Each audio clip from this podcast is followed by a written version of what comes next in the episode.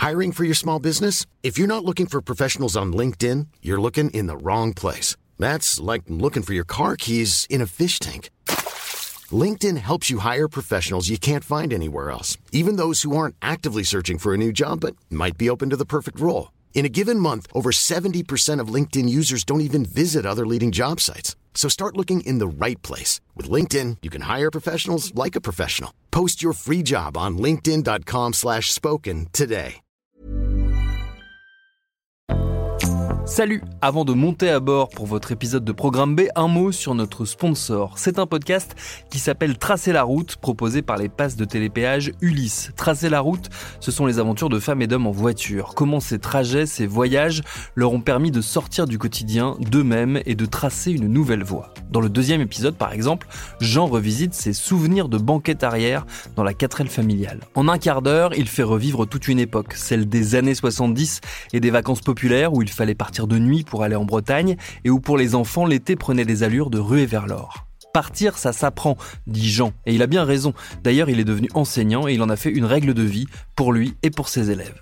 Pour découvrir son récit, filez donc écouter Tracer la route, disponible sur toutes les plateformes. Ça fait réaliser que ce n'est pas la destination qui compte, mais le voyage, que chaque étape nous enrichit et façonne la voie qui nous ressemble. Bonne route vers votre épisode.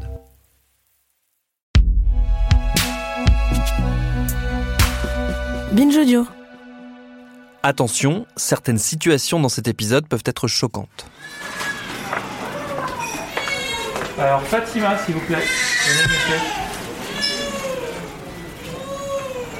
Bonjour, venez avec moi. Venez. Allez-y, entrez, installez-vous. Je me présente, je suis le docteur Escoda, hein, je suis le pédiatre. Tiens, vas-y, installe-toi, ma grande. Est-ce que vous avez le carnet de santé avec vous? Oui, d'accord.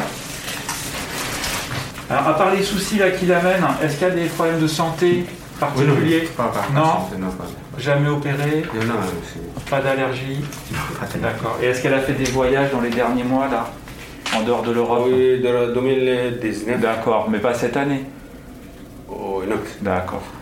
Alors t'as quel âge toi 5 ans Ah, T'es une grande fille. Et tu vas à l'école Non T'as 5 ans, t'es chez les moyens ou chez les grands Ah, les grands. On s'assoit un petit peu Voilà. Tu respires fort Fort. Encore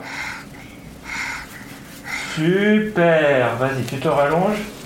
Parfait. C'est la seule à être malade à la maison là Non, il y a d'autres personnes qui sont malades Non, je suis pas là ici. Il n'y a que elle D'accord. Allez, tu me fais une grande bouche Grand Tu ouvres grand Bravo. Allez, tu me fais la plus grande bouche du monde. Allez, grand, grand, grand, plus grand, plus grand, plus grand, plus grand, plus grand, plus grand, plus grand. Je t'aide, ouvre grand. Je mets pas le bâton. Je mets pas. Je mets pas. Regarde. Je mets pas. Ouvre grand. Bravo, super. Vas-y, n'aie pas peur. Grand, ouvre grand. Plus grande bouche, plus grande bouche du monde. Dis A. Ok. Allez, c'est bien. Bon, je pense qu'elle est très probablement grippée. Grippe, c'est un virus qui donne beaucoup de fièvre pendant plusieurs jours, 4, 5, 6 jours. Oui, écoute, continue. Avec fièvre, mal à la tête. D'accord Malaria Comment Malaria Non, pas malaria, pas le paludisme, la grippe. Grippe. Flou. Je vais simplement faire un test pour vérifier, c'est pas le Covid. D'accord Et puis comme elle a la fièvre depuis 5 jours, on va faire un petit stick au bout du doigt pour regarder le niveau d'inflammation. Nous sommes aux urgences pédiatriques de l'hôpital de la Fontaine à Saint-Denis. Dans la ville la plus jeune de France métropolitaine, c'est-à-dire la ville où il y a le plus de bébés, d'enfants et d'adolescents, il n'y a qu'un seul pédiatre. Alors, les parents vont aux urgences, souvent, car c'est l'unique lieu où l'on peut voir un pédiatre près de chez soi. Nous aussi, du coup. Pour savoir si la tuberculose pouvait également atteindre les plus jeunes, on est allé aux urgences pédiatriques. Là-bas, on y a retrouvé le docteur Simon Escoda, pédiatre et chef de service, fervent défenseur du service public. Surchargé, ses équipes assurent avec force et patience les urgences vitales, comme les consultations plus classiques qui auraient pu être réglées ailleurs en cabinet. En janvier, fait rarissime en pédiatrie, le service a dû fermer quelques jours. Épuisés, à bout de souffle et malades, les infirmières et aides-soignantes ont déclaré forfait. Le soir de notre venue, la salle d'attente était étrangement calme. C'est le soir du débat de l'entre-deux tours. La politique semble avoir un effet placebo. Alors la question de la tuberculose euh, et de, l'enfant en, en Seine-Saint-Denis, euh, bah, c'est- loin d'être une question euh, euh, rare, hein, puisque comme euh, vous le disiez, euh, euh, l'incidence de la maladie dans le département euh, est euh, de mémoire la, plus importante sur le territoire métropolitain. Comment est-ce que ça se répercute sur les urgences? J'ai envie de plutôt dire comment ça se répercute euh, sur nos prises en charge. Donc on a des questions autour de la tuberculose, euh, non pas quotidiennes, mais euh, hebdomadaires, voire mensuelles. Ensuite, on pourrait parler un peu des modalités de présentation de la maladie chez l'enfant. Euh, c'est rarement des situations d'urgence. Euh, dans le sens où euh, on se dit euh, l'enfant va très vite, très grave et très mal. La question de la tuberculose chez l'enfant, ça c'est en- inhérent à, la nature du microbe, est une maladie qui peut être silencieuse ou qui peut se présenter effectivement sous une forme qu'on dit subaiguë, c'est-à-dire des évolutions de pathologie respiratoire qui se présentent en quelques jours, mais c'est quand même de façon exceptionnelle une maladie qui va en- en- entraîner euh, une problématique de pronostic vital euh, sous quelques heures. Je veux dire, ça c'est rare, c'est très très rare. Donc euh, c'est plutôt des problématiques de dépistage. Dans l'immense majorité des cas, les enfants se contaminent au domicile. Ensuite, les enfants qu'on est amené à voir pour des suspicions ou des maladies tuberculeuses, donc pour faire très simple, il y a deux grands cadres. Ça peut être la tuberculose dite maladie. Euh, on n'a pas pu le voir euh, pendant la période dite d'incubation. Euh, et l'enfant déclare effectivement la maladie en phase aiguë. Euh, donc, euh, dans l'immense majorité des cas, c'est des manifestations respiratoires. Hein, donc, j'ai de la fièvre, je tousse de façon chronique, euh, j'ai un 37,8, 38, des petites fièvres qui durent pendant plusieurs jours. Je suis fatigué, je perds du poids, il va moins bien, etc., etc. Donc, ça, on peut être amené effectivement à les voir ou en consultation ou des fois en urgence. D'ailleurs, une des particularités de, la Seine-Saint-Denis, c'est-à-dire que quand nous, on a un enfant qui est tout chronique, une des premières questions qu'on se pose, c'est est-ce qu'il n'y a pas une problématique en lien avec la tuberculose? Alors qu'effectivement, si vous allez euh, euh, Paris intramuros, un, un nourrisson qui tousse de façon chronique, une des premières questions qu'on se pose, c'est est-ce qu'il n'a pas un asthme du nourrisson? Ça fait combien de temps que tu attends, que vous attendez toutes les deux? Ça fait à peu près une heure et demie. Que j'attends qu'on. Bah, en fait, ma mère, elle est dans la salle là-bas. Et euh, je l'ai appelée, elle m'a dit qu'elle attendait euh, le médecin. Du coup, euh, bah, on attend, chacun de notre côté. Vu qu'on n'a pas le droit de participer, il n'y a qu'une personne. Dans la salle d'attente des urgences pédiatriques, Zaina, 6 ans, patiente avec sa grande sœur. Elles s'ennuient sec et attendent leur maman en consultation avec leur frère. La tuberculose, elles en sont bien loin, mais rapidement, elles comprennent que le micro est une aubaine pour passer le temps. J'ai envie de me présenter. Je m'appelle Alfie Zaina, j'ai 6 ans, je suis née le 24 septembre 2015. En, en fait, mon, mon métier que, que je rêve, c'est, c'est d'être euh, une aventureuse. Aventurière. Ah oui, c'est vrai. C'est- C'était, c'était pas aventurière, en fait, c'est, c'est chercheuse. Pas- parce que après, tu peux chercher des belles choses qui sont dans la nature. On parlait tout à l'heure de la désertification médicale en Seine-Saint-Denis, à Saint-Denis, en pédiatrie. Est-ce que ça a un impact, finalement et globalement, sur l'état de santé des enfants Euh, bah, évidemment qu'elle a un impact. Là où euh, sur la commune, euh, et comme je vous l'ai dit, euh, on, arrive quand même à répondre de façon, je, pense, acceptable aux problématiques aiguës, parce que ça c'est la, mission de l'hôpital. Il faut pas oublier que l'immense l'énorme partie des problématiques de santé de l'enfant, c'est des problématiques de suivi, de dépistage et de prévention aussi bien en ce qui concerne les maladies organiques, mais également en ce qui concerne les problématiques psychiques, psychosociales. Euh, et j'ai envie de vous dire, c'est là où on a un énorme problème. En France, énorme, particulièrement en Seine-Saint-Denis, c'est-à-dire que les moyens alloués, déployés sur la prévention et la protection de l'enfance sont loin d'être suffisants. Et ça, vous, vous- vous le notez, vous l'observez, vous le voyez au quotidien ici? Oui, c'est, on le voit. Je veux dire, le nombre d'enfants en souffrance psychique euh, ne fait qu'augmenter. Alors encore, il faudrait, je pourrais vous, vous donner effectivement des, des, chiffres. Euh, ce constat, il est partagé par tous mes collègues qui travaillent dans des centres hospitaliers euh, avec des services de pédiatrie. On a heureusement pas de problématique de, ou en tout cas pas trop de problématiques de retard de prise en charge. C'est-à-dire que sur les maladies organiques, les maladies euh, qu'on attrape, les maladies quoi, euh, infectieuses, euh, euh, appendicite, fractures. Heureusement, on arrive à répondre encore de façon tout à fait satisfaisante aux besoins. Bon. Par contre, sur la question de la prévention, de l'accompagnement, du suivi, c'est là où il y a effectivement un gros travail à faire. La pédopsychiatrie, c'est un très très très très gros sujet national. hein. Ça, c'est, on, a une offre de soins qui est, enfin, qui est juste indigne. C'est quoi, c'est quoi qui, c'est quoi qui C'est la respiration ou c'est les... C'est le pleur. C'est les pleurs. D'accord, c'est les pleurs qui nous ont inquiétés, c'est pas la respiration. D'accord. Elle, mange, elle fait pas de fièvre, elle a fait de fièvre. Elle n'arrive pas à boire ses biberons, mais du coup, elle lui donne du lait à la cuillère. petite Elle a un peu. Des fois, qu'elle a des ongles qui deviennent des couleurs. Est-ce qu'elle a eu de la fièvre? Est-ce qu'elle a pris la température? C'est quoi l'histoire? Alors, cette petite, elle vient du. Ils sont en France depuis 5 mois. Ouais. Disponible depuis hier.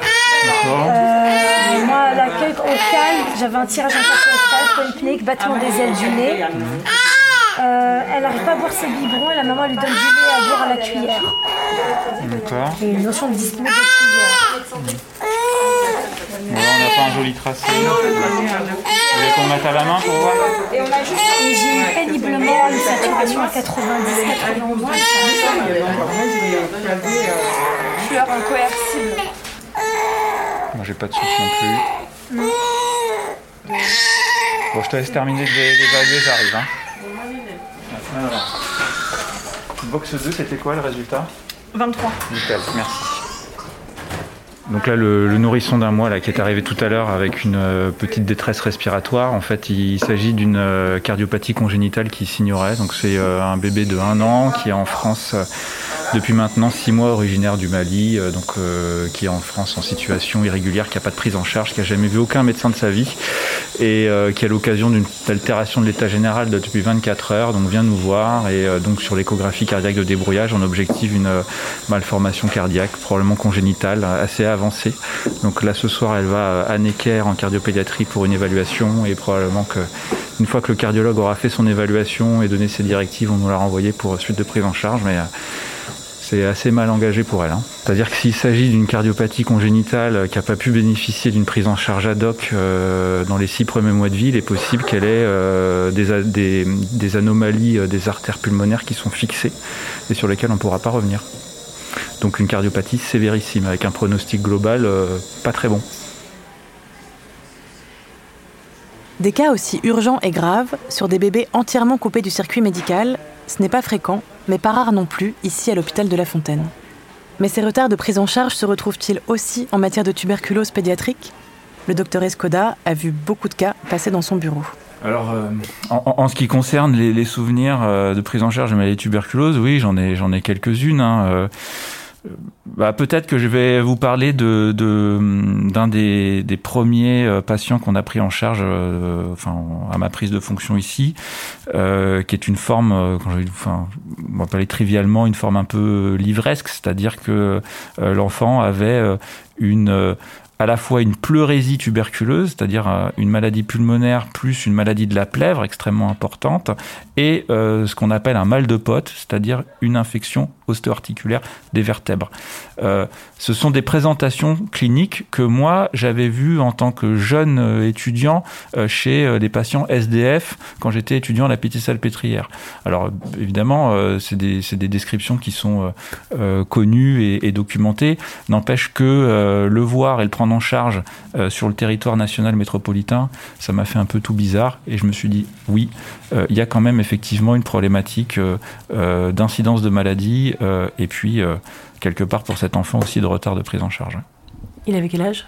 12 ans. Il va mieux? Oui, il est guéri. Alors, avant de venir euh, sur Saint-Denis, euh, bon, j'ai longtemps exercé euh, à Paris-Necker, enfant malade, donc dans le 15e arrondissement, également en tant que pédiatre généraliste orienté vers les, soins des urgences. Bah, pourquoi la Seine-Saint-Denis? Bah, parce que simplement euh, bah, j'avais euh, envie euh, de porter un peu euh, l'expertise que j'avais reçue euh, lors de ma formation initiale puis lors euh, euh, de mes années de pratique euh, sur l'hôpital Necker Enfants Malades euh, dans le département qui est juste à côté euh, parce qu'il y a euh, un besoin euh, en santé Euh, les besoins en santé de la population du 93 sont extrêmement importantes euh, et que euh, je refais, je rebondis sur ce que je vous ai expliqué sur le sens du travail. Dire ici, euh, on, sait, euh, les, gens euh, vous remercient d'être là. Voilà, tout simplement. Je m'appelle Larissa, j'ai 26 ans et j'arrive pas avec mon fils parce qu'il me fait la fièvre depuis trois jours. J'habite à sur Blanc-Ménil. Oui, je connais très bien cet hôpital depuis 10 ans.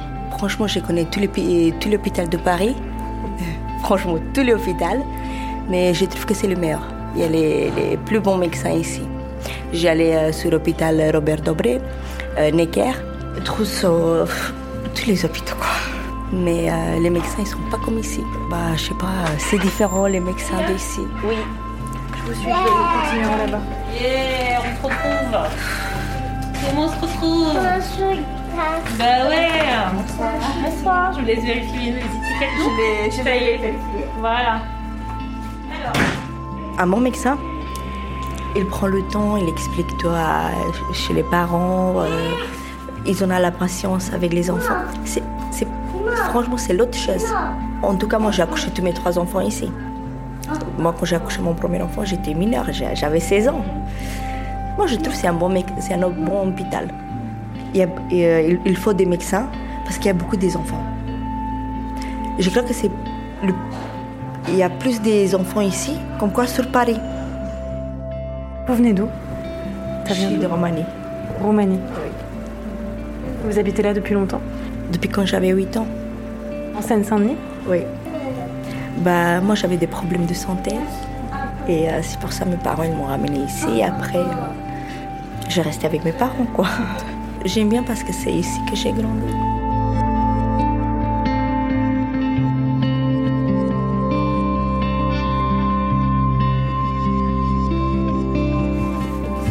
Dit, ici il y a peu de médecins, les conditions de vie sont euh, parfois très compliquées. Et en même temps, vous me disiez, j'en ai un peu marre aussi qu'on pointe exclusivement cette dureté, cette précarité, parce qu'il y a aussi une offre médicale extrêmement puissante, extrêmement efficace, et voilà. Ben oui, parce que euh, en réalité, euh, le département, c'est quand même, euh, de par sa jeunesse, euh, un département qui bouillonne. Euh, je veux dire, euh, c'est pas, moi, je pense que c'est pas foutu du tout. Si je pensais que c'était pas foutu, je serais pas venu. Je serais resté tranquillement Paris 15e. Euh, N'empêche que, oui, il y a une problématique de moyens, et je pense que ça c'est effectivement important de parler du département et de l'offre de soins dans sa version dynamique et de tout ce qu'on a été capable de mettre en place depuis les quelques années. Les médecins qui viennent travailler ici, euh, on vient pas travailler ici par hasard. Ça, c'est un état de fait. C'est-à-dire qu'on, globalement, on sait où on va et on sait pourquoi on y va. Ce dont on a aussi énormément besoin, c'est qu'il y ait effectivement un développement de, jeunes praticiens euh, qui euh, s'installent, entre guillemets, ou qui aient une pratique qui est hors hôpital.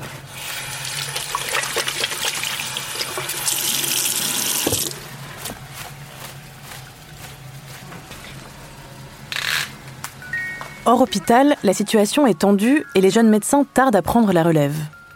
Des maisons de santé voient le jour, mais elles semblent trop peu nombreuses encore.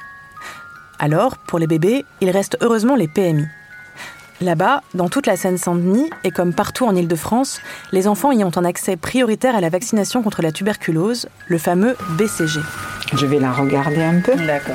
Et après, comme elle a 35 jours, on va la mesurer avec la toise. On ira là-bas, elle est mieux parce que. Mais une fois de plus, il faut qu'il y ait un médecin, seul compétent pour vacciner. Et, à Saint-Denis, sur 6 PMI, 4 n'ont actuellement plus de médecin. Là, maintenant, la dame, hein, quand vous étiez sortie, hein, la dame qui vient d'Inde et qui parle rien du tout, hein, c'était que par les signes. hein. Eh bien, cette dame qui dit rien, elle m'a dit Ici, la piqûre, le BCG. Elle n'a pas dit BCG, mais elle a dit, parce que moi j'ai dit, il y a ici, pic pic. Et elle, elle m'a montré le bras, parce que le BCG, elle sait, c'est toujours au bras. On est bien demandé et je trouve ça dommage à, qu'au fil de l'eau, euh, tout ça, c'est en train de se perdre. Pourquoi C'est-à-dire? Bah, tout le suivi vaccinal, des, le suivi des bébés, le soutien euh, quotidien. Euh. Mais pourquoi ça se perd? Parce que y a, qui veut venir travailler ici Le médecin, il répète chaque semaine, je suis pas sûre de rester. On n'est pas dans un film, hein, on est dans la réalité. On, je sais pas moi, on fait pas ça aux gens. Vous êtes inquiète? Euh, Oui, oui, quand même. Euh, j'ai pas envie de partir. Euh, je voudrais continuer la PMI, mais en fait, le point culminant que veuillent les familles, c'est les vaccinations et le docteur. Quel est votre regard sur, sur ce vaccin, sur le BCG le BCG, pour moi, c'est très important. Mon grand-père, il est mort de ça, de la tuberculose. Et à Paris, euh, moi, mon ex-mari, il a eu la tuberculose aussi. Que redoutent les parents qui refusent? Pourquoi ils se sentent pas à l'aise avec le BCG Parce que euh, on n'en parle plus très bien du BCG. Peut-être on a oublié cette maladie. Anne-Marie de Frétas est infirmière puricultrice. À la PMI Henri Barbus, où elle officie depuis quelques années, le soleil transperce les baies vitrées, les jeux sont installés, les enfants sont occupés. Tout est clair, calme et agréable. Ici, Anne-Marie observe les tendances et les fluctuations vaccinales relatives au BCG. Créé il y a 100 ans, ce vaccin a été inventé par deux médecins, Camille Guérin et Albert Calmette. Ils ne déposeront jamais de brevet afin d'offrir le BCG au plus grand nombre. Aujourd'hui, et seulement depuis quelques années, le vaccin est en rupture de stock, les laboratoires refusant d'en produire davantage, on ne sait pas bien pourquoi. En 2015, il y a eu un arrêt. Il n'y avait plus de BCG jusqu'à ce qu'il y ait un nouveau contrat et qu'on achète le BCG à un laboratoire euh, polonais. Il n'y en avait plus parce que la France ne le fabriquait pas. Pourquoi la France a arrêté de fabriquer ça? 2015, ça a été arrêté. Au 1er janvier, il n'y en avait plus. Je me souviens, j'étais en PMI à Champigny. Alors, les gens le réclamaient en plus. Il n'y en avait pas. Anne-Marie de Frétas, à défaut d'avoir le droit de vacciner les bébés, repère les populations à risque et favorise le dépistage. Le jour de notre venue, une maman arrive, son bébé sous le bras. Il a, semble-t-il, côtoyé une personne atteinte de tuberculose. donc j'ai fait un tuber test à Ahmad vendredi. Et trois jours après, il faut lire le tuber test. Merci, vous avez. Euh, le tuber test, c'est pour voir, euh, parce que madame vit euh, dans la famille, ici à Saint-Denis, en France, et il y a eu quelqu'un qui a eu la tuberculose, hein. quelqu'un qui vit dans la même maison. Et comment se fait, le un test, aux enfants parce que comme il était en contact, je ne sais pas s'il a dormi avec elle, c'était sa tata. Euh, non, c'est quelqu'un, on a hébergé quelqu'un dans la même maison. Et après, euh, elle a testé positif pour tuberculose. Maintenant, c'est fini. Euh, elle a guéri, mais pour faire le vaccin de BCG, il faut qu'on fait le test avant. Et le test, c'est quoi Vous me dites, c'est quoi Donc, on injecte 0,1 ml de tuberculine en, intradermique. On fait la petite bulle. Et trois jours après, on regarde s'il y a une réaction, si on lit s'il y a une rougeur, un gonflement, c'est-à-dire qu'il y a une inflammation, une réaction. Et on lit le nombre de millimètres, on prend la règle et on mesure. Et si, c'est supérieur à 9 millimètres, ça veut dire qu'il y a eu un contact. Donc ça fait 2 mm. Donc c'est rien, mais c'est noté. Et puis euh, vous aurez le rendez-vous en avril. Avril pour... Euh, pour euh, faire le BCG. D'accord. Pour vaccin, il est négatif? Oui, c'est négatif. Oui, oui, oui, c'est négatif. Pardon, excusez-moi. vous aviez peur. Oui, parce qu'il est venu souvent à la maison. Oui. Ouais. Il est négatif. J'écris négatif 2 mm. Et la région parisienne n'est pas la seule concernée en France. Par exemple, au mois de mai dernier, les autorités de santé s'alarmaient d'une hausse des cas constatés dans l'Hérault. Merci à Olivia Muller pour ce reportage réalisé par Quentin Bresson. Merci au docteur Marie Vicky, à toute l'équipe mobile de lutte contre la tuberculose du SAMU Social et merci à Momo. Programme B, c'est un podcast de Binge Audio préparé par Lauren Bess. Tous nos épisodes, les anciens comme les nouveaux, sont à retrouver sur toutes vos applis de podcast. Cherchez-nous sur Internet si vous voulez nous parler et à très vite pour un nouvel épisode.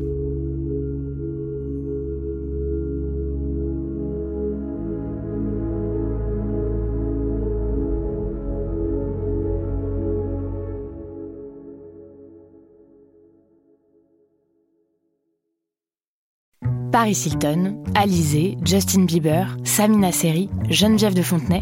Oui, ok, vous les connaissez, mais est-ce que vous les connaissez vraiment Vraiment? Bien souvent, on croit savoir deux, trois trucs sur ces personnes, mais en fait, leurs histoires sont bien plus complexes qu'on veut bien nous faire croire. Avec des vies faites de drames, de traversées du désert, de peine et même de trahison. Oui, même de trahison. Tout ça, vous le découvrirez en écoutant Connaissez-vous l'histoire sur toutes les plateformes.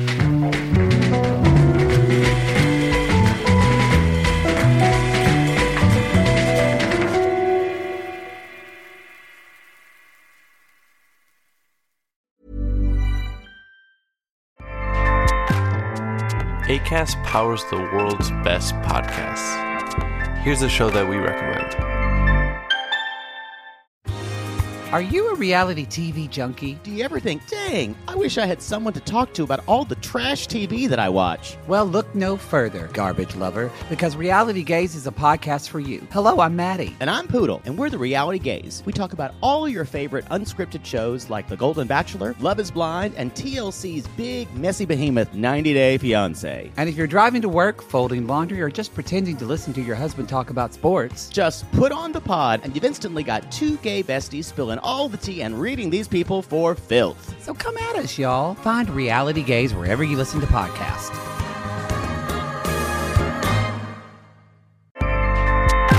ACAST helps creators launch, grow, and monetize their podcasts everywhere.